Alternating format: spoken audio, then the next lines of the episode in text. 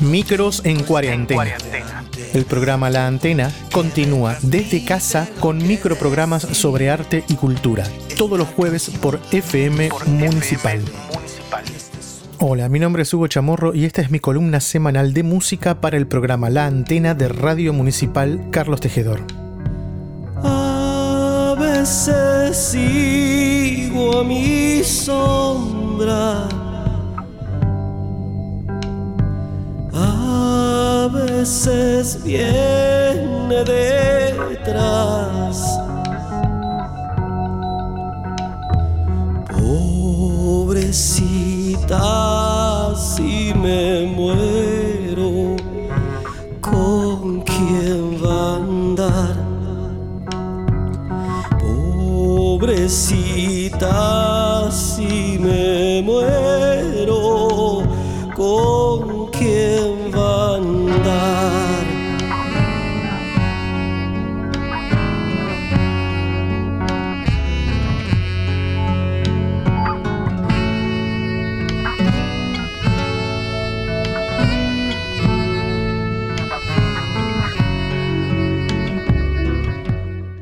Bueno, estamos acá con Sergio Gallo y me preguntaba en estos días, y lo decía hace unos días en, en- una entrevista de radio, ¿no? ¿En qué formación no ha estado Sergio? ¿Qué cosas no ha hecho? Porque ha pasado por todos los estilos. Este, ha tocado guitarra, bajo eléctrico, eh, ha liderado como cantante varias bandas, pero quería empezar por el principio, que acá, como en el reportaje a Juan Martín Lobianco del grupo Después de aquel suceso, en aquel momento apareció Pocha Castro como una de las maestras del piano eh, en Tejedor. Y por lo que sé, Sergio también tuvo un maestro que fue maestro de varios y ha sacado muy buenos guitarristas, que fue Diego Clavero. Contame un poco cómo fue tu experiencia con Diego, que era un personaje bastante particular. Hola Hugo, ¿cómo te va? Bueno, gracias por este encuentro virtual, por esta charla. Quería aprovechar para saludar a toda la audiencia de la radio. Sí, yo comencé con Diego Clavero. La primera vez que lo vi, este, digamos, con, con mi familia en auto, para mi viejo y me dice, yo tenía cinco años, este va a ser tu profesor de guitarra. Bueno, a los seis, seis y medio ya estaba estudiando guitarra con Diego. Me acuerdo en su casa del conventillo, ese olor de la higuera en ese pasillo. Iba con mi librito de Irma Constanzo. Eh, para mí fue un gran maestro, me marcó toda la adolescencia y a los 10 años me dijo, bueno, basta de, de leer música porque te vas a aburrir, tenés que empezar a cantar. Y ahí, chao, se me abrió otro mundo. Empecé a, a sacar las canciones de oído, a tocar acordes, a, a intentar componer. Así que sí, para mí fue algo que me marcó siempre. Si vamos a, la historia inmediata de Carlos Tejedor, no podemos dejar pasar lo que es la fiesta de la tradición que se conmemora todos los años en el barrio norte.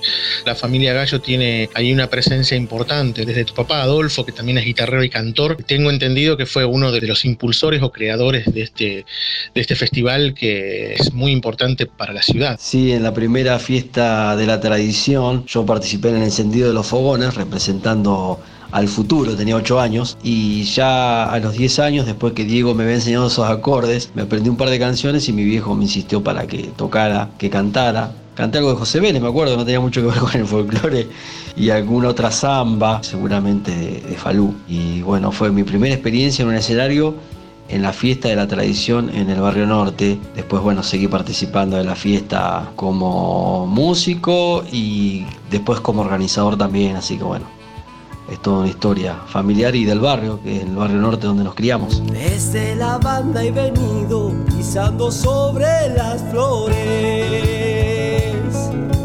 Desde la banda he venido pisando sobre las flores. Como soy muchacho tierno, vengo rendido de amores. Soy muchacho tierno, vengo rendido de amores.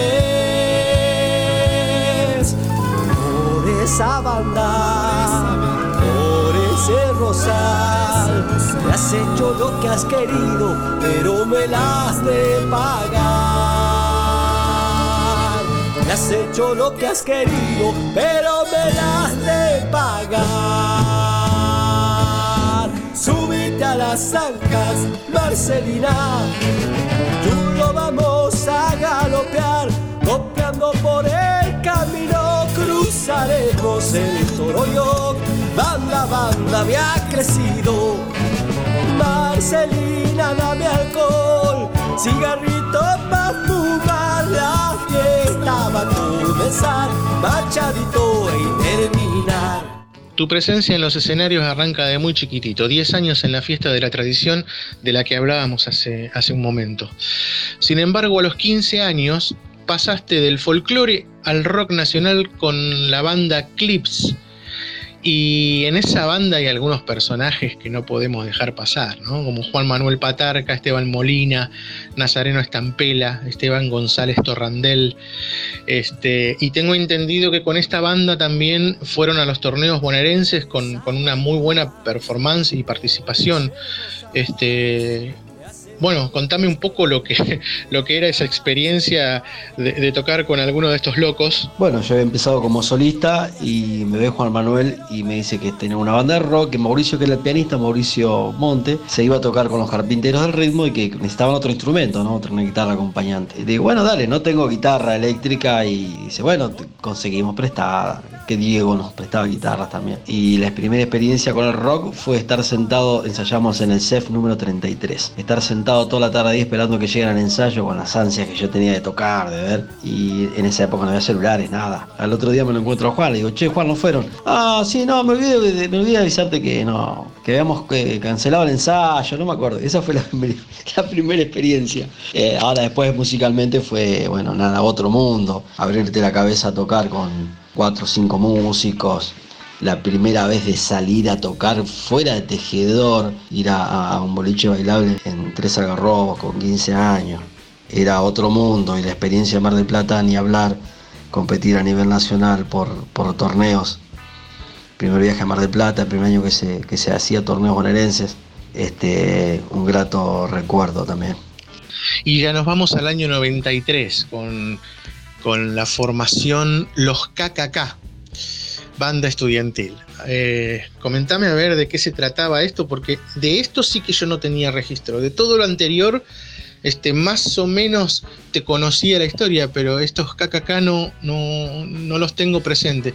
Y eso que yo ya para el 93 andaba por estos lados, ¿eh? tuve que haberme cruzado con, con algunos de estos, de estos músicos que te acompañaban y con vos, obviamente, ¿no?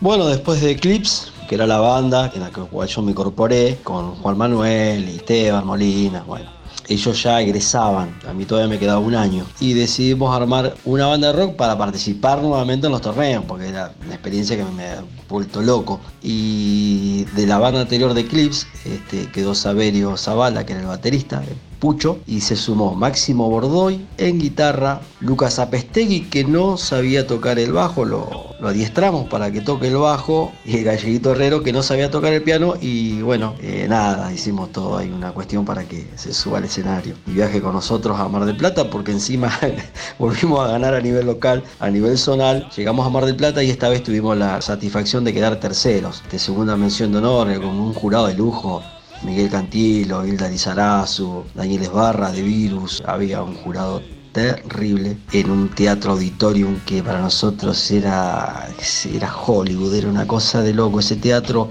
Y las otras bandas, año 93 te estoy hablando, los pibes iban con unas Gibson blancas con micrófonos inalámbricos que te aparecían tocando desde la entrada del teatro nosotros íbamos con las guitarritas que a nosotros nos dejaba más que de garage bien de pueblo y llegar a ese lugar que lo llegamos no por los instrumentos ni por lo que lo tocábamos sino por la fuerza de las canciones canciones que hacíamos en ese momento, ¿no? que eran todas interpretaciones propias. Ahí tocamos el famoso Pocholo, la poesía de Mabel Ruiz. Te permití llorar.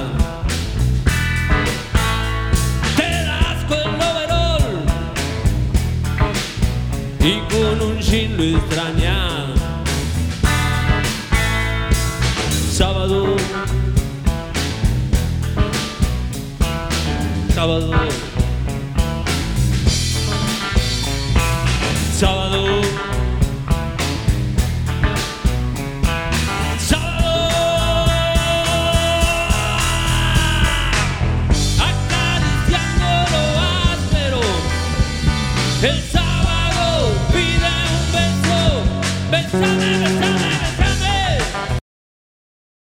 Hay una frase que a mí me gusta repetir mucho y es que la música es una maravillosa excusa para juntarnos. Y en el 94 hay un reencuentro con Juanma Patarca y Augusto Marco, todos en Buenos Aires. Eh, imagino que, bueno, bueno, Juanma sí estaba, estaba estudiando allá. Yo no sé si vos estabas ya en tu etapa laboral o como estudiante. Eh, incursionaron en el folclore. Contame de esa, de esa época. Y bueno, imagino que ya nos empezábamos a rimar vos y yo, ¿no? Por esas épocas no faltaría mucho más para que, para que nos encontráramos en- en- con, con alguna de estas excusas. Bueno, vos tendrías que revisar este, tu, biografía por ahí, pero yo creo que en el 94 eh, Juan todavía no hacía folclore y la idea de hacer folclore surgió de Augusto, Augusto Marcos, que yo me lo encontré después de un par de años, me lo encontré en el subte, en Buenos Aires, vivíamos muy cerca, y me dice, che, vamos a juntarnos a hacer música, y bueno, y ahí él seguía en contacto con Juan porque tocaba en caja vacía con vos también. Y nos juntamos en una sala de ensayo, Mauricio Monte nuevamente, Juan, Augusto, yo no me acuerdo si vos habías ido, este, y empezamos a hacer folclore. Y después de ahí creo que surge en trío, si no me equivoco. Pero bueno, también, otra vez otra apertura de cabeza total, porque Juan me dice, mirá, pero hay que, tenemos que escuchar un folclore más renovado, dice, escuchá a Raúl Carnota, y yo todo lo que me decían iba y buscaba, viste. Fui y me compré unos discos de Raúl que me abrieron la cabeza, de Lilian Herrero, era otra cosa, bueno, otro mundo musical, y ahí arrancamos.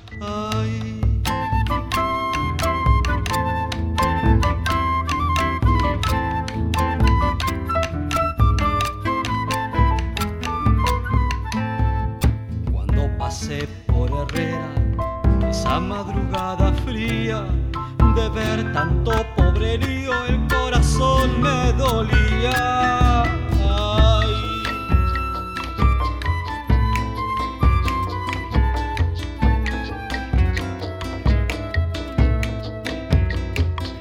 Sabrán los que tienen tanto lo que un pobre necesita, tan harto que hay para algunos y para muchos nadie. Chacarera, chacarera, somos iguales. Para uno los beneficios y para muchos los males. En el año 99 fuiste ganador del Festival Nacional de Pasteur en dos rubros, canción inédita y canto solista, acompañado por Augusto Marcos, Mario Bustos y Alexis Holguín. Sí, ese año en Pasteur nos trajimos tres premios. Eh, Marito en, en teclados, que los dejaba todos con la boca abierta, porque Marito tendría este, 12 años, no más que eso. Eh, canción inédita con Hijos del Sol, un tema mío, y yo como cantante solista vocal. Sí, era un festival largo, me acuerdo que estuvimos todo un día ahí desde que tocábamos hasta que esperamos el resultado. Fue terrible. Y bueno, otra de las locuras que Augusto me acompañó también, siempre estaba conmigo. Y Alexis, Alexis también, ha estado en todas las formaciones que he estado. Este, siempre me han marcado muchísimo. Esa fue una experiencia de folclore también. Muy lindo el Festival de Pasteur. Y llegamos al cambio del milenio, año 2000. En este año 2000 suceden un montón de cosas alrededor de todos nosotros, ¿no? especialmente los que, los que hacemos música, nos vimos beneficiados por un montón de avances tecnológicos, como por ejemplo empezar a grabar en nuestras casas, en el home studio que se conocen hoy. En ese momento era prácticamente un lujo. Entonces empezamos a comprar entre las agrupaciones un montón de medios tecnológicos como programas de grabación, eh, placas de audio que en ese momento eran recontravetustas de- para tratar de maquetar cosas en casa y bueno, ya se, empieza a desarrollar firmemente el internet y empezamos a difundir nuestras músicas por todos estos medios tecnológicos. Nos encontramos en el 2000. Por esa época yo estaba con, en trío con Juan Manuel Patarca y su esposa Eblay González e hicimos una grabación en uno de esos estudios que, que nosotros teníamos ahí en, eh, frente al Congreso de la Nación. Así que mm, te voy a dar una sorpresa. Creo que tengo una grabación de eso.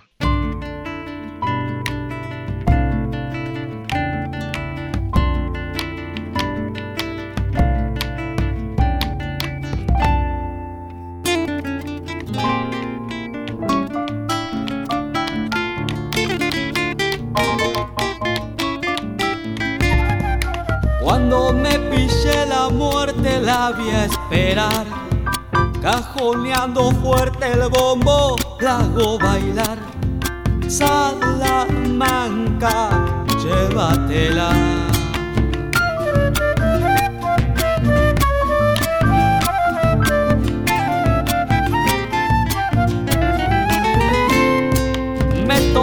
Con una bruja y al despertar me contaron que mi suegra se va a quedar. Salamanca, llévatela.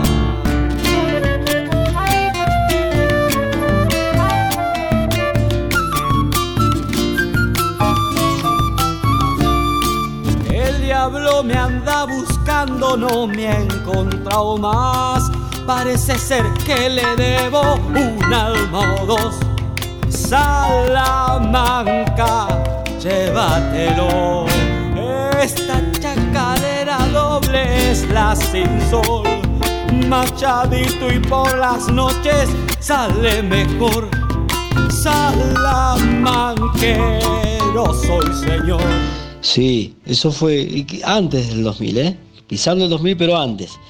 Este, grabamos Tonada del Viejo Amor y Salamanqueando para mí. Este, y no me acuerdo si algún otro tema más. Eh, yo cantaba y la base era en trío, porque tocaba Eblay, tocaba voz el piano y, Juan hacía percusión y, y guitarra. Que después hemos compartido alguna peña, ¿te acordás la peña de León Gieco? Eh, eh, no- fue una peña donde estaba León Gieco, pero mm, no me acuerdo la de quién era la peña. Anduvimos tocando allá por, Buenos Aires, que después este, hicimos esa aventura en Coquín, este, a dúo con, con Huito, este, recorriendo algunas peñas también. En el año 2001 aparece una nueva formación y esta vez en un nuevo género que no había aparecido hasta el momento. Ya pasaste por el folclore, por el rock y ahora en la música bailable. Contame esta experiencia que, que seguramente fue muy enriquecedora. ¡Cumbia!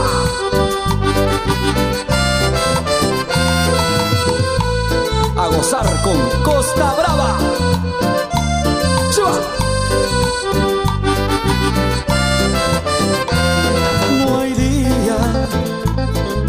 Pase que yo no me acuerde de ti. No hay labios que besen. Sí, la historia viene así, yo me vuelvo a tejedor y había comprado sonido. Entonces el sonido había que moverlo. Y una de las mejores maneras de moverlo es teniendo tu propia banda y que te contraten banda y sonido. Por eso también con Augusto decidimos armar Costa Brava, en honor al barrio, al barrio norte que antes era Costa Brava. Una banda en vivo con, llegamos a ser ocho músicos, tres vientos, teclados, eh, percusión, batería. Esos ensayos eran entre una fábula y una catástrofe porque lograr afinar los vientos y ponernos todos de acuerdo era bastante bravo, pero fue hermoso, una especie que creo que también como músicos nos hizo crecer a todos. El tema de andar, de intentar vender una banda, de intentar conseguir bailes, meterte en, en un ambiente que no era el tuyo, también fue complicado. Y en una época donde empezaba a salir la pista y los cantantes a cantar con pista. Entonces, claro, era imposible competir una banda con ocho músicos, con un sonido acorde para ocho músicos, contra una banda que iban tres personas, ¿no? En las cuales una sola cantaba y el resto acompañaba nada más. Y que no precisaban muchos ensayos. Fue imposible competir. También se dio que los chicos se fueron a estudiar. Entonces esa experiencia no duró mucho, pero fue intensa. A uno le parece que tuvimos 10 años, cuando en realidad no sé si habremos estado dos años juntos. Pero la verdad que fue muy, muy lindo. No hay día que pase que yo no me acuerde de ti.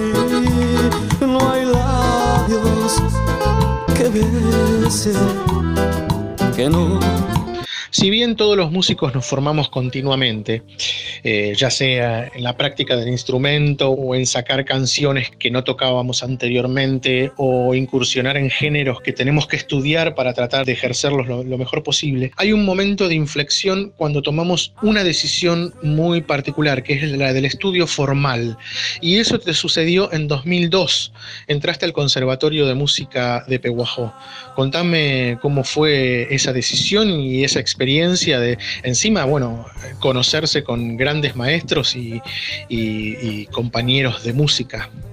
Sí, yo me voy a anotar para dar clases de música en el consejo escolar, dados mis conocimientos este, extraoficiales previos que tenía de música. Yo pensé que alguna horita podría agarrar y me dijeron, mirá, tenés que estudiar, tenés que ir al conservatorio, que está en Peguajó. Como yo estaba decidido a dedicarme a hacer esto, eh, dije, bueno, voy a ir a estudiar. Y empecé esa carrera maratónica que duró ocho años, que la verdad que si lo pienso ahora no sé cómo la hice, gracias al apoyo de, de la familia y todas las personas que tenía alrededor, logré ingresar al conservatorio y recibirme y conociendo a excelentes maestros y compañeros que, que aún sigo compartiendo cosas y dos por tres nos vemos y experiencias musicales terribles también.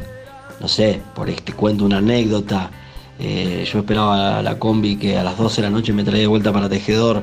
Salíamos a las 10 del conservatorio con una eh, profesora que tocaba flauta traversa y un compañero que tocaba guitarra y nos íbamos, nos íbamos al Hotel Los Nogales a improvisar jazz o música popular en vivo para la gente que comía ahí, mientras yo esperaba la combi. Tocábamos un ratito, nos daban la comida, subía a la combi y me venía. O sea, esas cosas que eran un, un sueño, ¿no?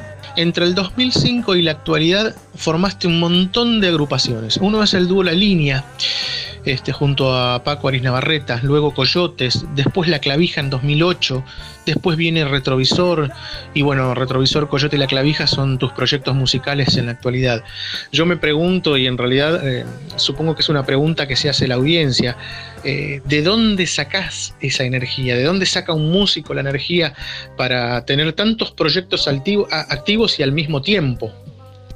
Bueno, con respecto a la línea, eh, para mí fue una experiencia terrible porque yo tenía que acompañar a Paco que cantaba, eh, acompañar a un solista con la guitarra nada más. Entonces me exigió tocar muchísimo la guitarra y armar los arreglos y, y sacar temas y no copiar, sino crear arreglos y adaptarlos a la guitarra. Eh, fue, una, fue una experiencia de, musical terrible para mí. Con Coyotes eh, me vienen a ver eh, Juan Ledesma y Fernando Cuaderno, que querían ensayar. Fernando andaba de paseo por Tejero y ensayar.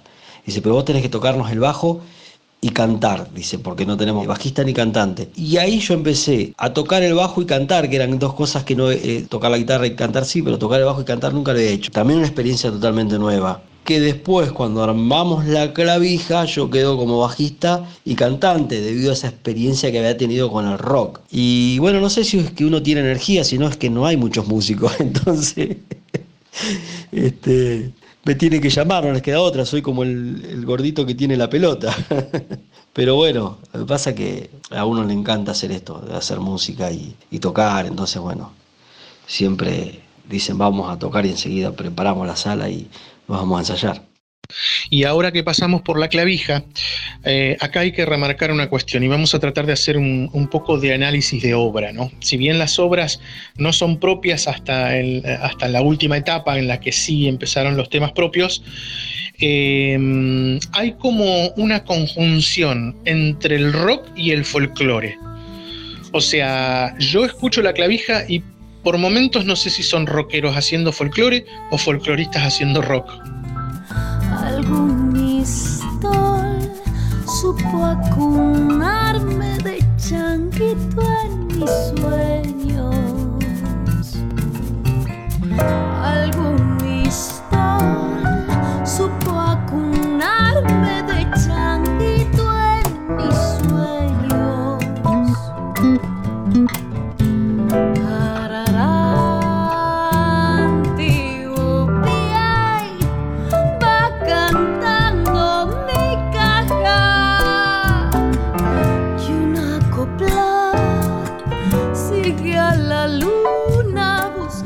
Bueno, pero ahí volvemos a los comienzos, a esa época del 2000, eh, cuando me cruzo nuevamente con Juan y con vos y empezamos a escuchar a Carnota, eh, Peteco lo escuchaba mucho, en la época de Borrando Fronteras de Peteco, a Liliana Herrero y mm, bueno, Liliana Herrero el, disco de folclore se lo produjo Fito Páez. Entonces eso nos abrió la cabeza y todo lo que hacíamos en el rock también lo plasmamos en el folclore, ¿no? Fue experimentar con nuevas sonoridades, con las armonías que uno ya venía tocando, más ese proceso del conservatorio que también nos llevó a ampliar ese uso de armonías, a, ponerlo a, a favor de lo que uno hacía. Entonces, bueno, se armó eso que, que es la clavija del cual vos fuiste fundador y, y creo que lo craqueamos un poco entre los dos, ¿no? Toda esa armonía media retorcida y el, el uso de, de los instrumentos y los timbres. Este, fue donde toda, toda mi vida musical empezó a, a unirse en un mismo camino, ¿no? Todo lo que había hecho antes, rock, folclore, este, qué yo, cuarteto, mezclado todo en eso que es la clavija.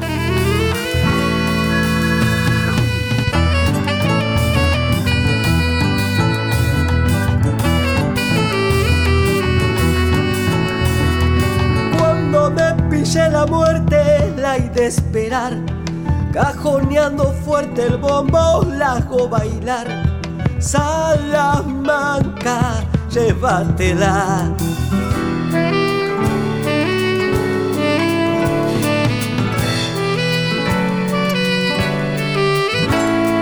Me topé con una bruja y al despertar me he encontrado con mi suegra, se va a quedar.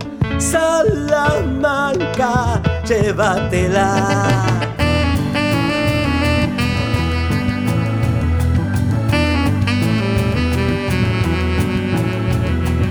El diablo me anda buscando, no me encontró. Parece ser que le debo un alma dos. Salamanca, llévatelo. Mi chacarerita doble es la sin sol. Machadito y por las noches sale mejor. Salamanquero soy señor. En la idiosincrasia de los pueblos suele pasar que mm, se escucha por ahí que dicen en, nuestro pueblo nunca pasa nada. Y en realidad sí pasan cosas. El problema es que la gente en esta cuestión de lo cotidiano no es capaz de darse cuenta y apoyar algunas iniciativas que son importantes y que mm, en realidad cuesta mucho sacrificio traer este tipo de eventos o espectáculos. De esta manera sucedió eh, el ciclo Guitarras del Mundo, creado por Juan Falú, que es un ciclo que se da en todo el, en todo el globo, en distintas ciudades y en muchas muy importantes, como Buenos Aires, este, Madrid, eh, muchas, muchas ciudades capitales. ¿Y tuviste el- la suerte o, digamos, el empeño de traerlo a Carlos Tejedor? Bueno, mi profesor de guitarra, José Félix Voces, que había sido muy, muy amigo de, de Diego Clavero, mirá cómo los caminos se vuelven a cruzar. El padre de José Voces fue el profesor también de Diego. Eh, él era profesor en, en el conservatorio. A él le ofrecen el ciclo de guitarras del mundo en Pehuajó y que lo expanda en la zona, entonces lo lleva a Trenquelauquen y me lo ofrece para traerlo a Carlos Tejedor y lo pudimos hacer durante dos años. En una estuvo Diego Misraji, el, el guitarrista, tiene un programa en CM creo. En otro año estuvo un, un sanjuanino, un músico excelente, y Rubén Parejo, que es un español que yo lo sigo por Facebook. El, hijo toca 20 veces más que él. Eh, se gana todos los premios que hay allá en, en España, es terrible. Este, pasaron guitarristas de una calidad terrible por Carlos Tejedor, que lamentablemente mucha gente no lo disfrutó. Eh, ese ciclo se hacía en Tejedor, eh, Henderson, Deró, Trenquelauquen, este, lo pudimos llevar a bastantes ciudades de la región, aparte de, bueno, qué sé yo, Junín, Buenos Aires, Rosario, eh, Tucumán, ¿no? Se daba en todo el país a la vez. Este, también era impresionante, una experiencia de estar con, con gente de otros países, inclusive fuimos a tocar a, a Trenquelauquen con un italiano, este, bueno, era una movida increíble. Después lo seguimos haciendo más a nivel más este, país, con guitarras en concierto, eh, que lo hacía Martín Díaz de, de Trenquelauquen, también un guitarrista excelente. Eh, pero fue una experiencia muy, muy importante, guitarras del mundo.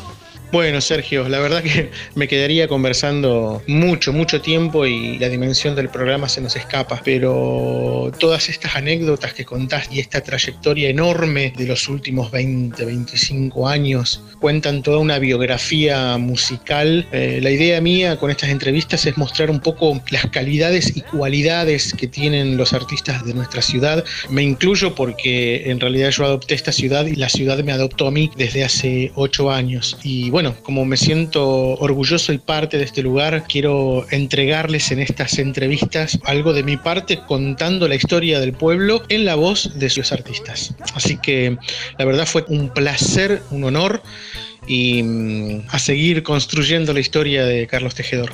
Bueno, no, el agradecido soy yo, como en algún momento te he expresado, estas entrevistas van a sentar un precedente y un registro de lo que se hace y lo que se hizo en Tejedor, de todos los músicos que vas a entrevistar, que hay muchísimos, eh, con los cuales he tenido la oportunidad de tocar con, con, muchos, seguramente. Y también de grabar, el otro día estaba viendo unas grabaciones que habíamos hecho para los comedores escolares, donde participaron muchos músicos locales, o escuchaba una grabación de Santiago Monte en la radio, digo, uy, mirá, me acuerdo el día que lo grabé en casa, o los muchachos de antes, de Cejas, de Curarú, con José Lopardo, muchos, muchos músicos que han pasado por la vida de uno y que nos vamos cruzando en los caminos, eh, así como me crucé con vos en su momento. Así que bueno, eh, muchísimas gracias Hugo y espero que sea un éxito tu programa. Gracias. Cuando me pille la muerte, la de esperar. Cajoneando fuerte el bombo, la hago bailar. Salamanca, llévatela.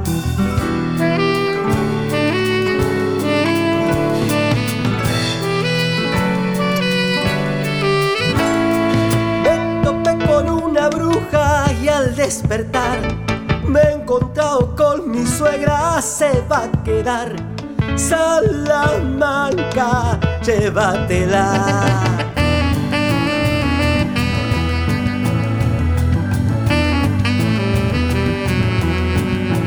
La Antena es un programa sobre arte y cultura para Radio Municipal de Carlos Tejedor. Idea original de Javier Caire, locución y producción Hugo Chamorro. Micros en cuarentena. El programa La Antena continúa desde casa con microprogramas sobre arte y cultura, todos los jueves por FM Municipal.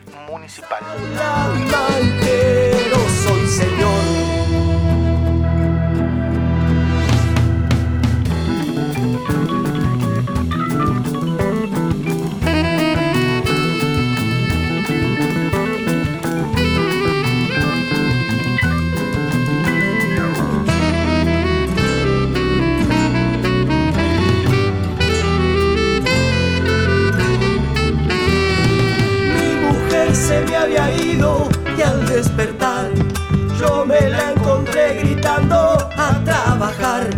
Salamanca, llévatela.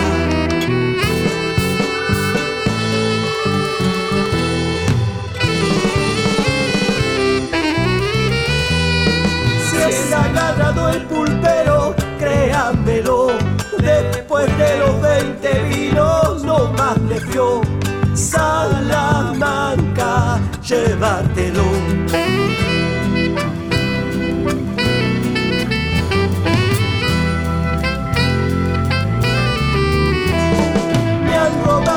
Gallo flaco y sin espolón Ni parriña ni puchero, pobre ladrón. Salamanca, llévatelo. Mi chacarerita doble es la sin sol. Machadito y por las noches sale mejor. Salamanquero soy señor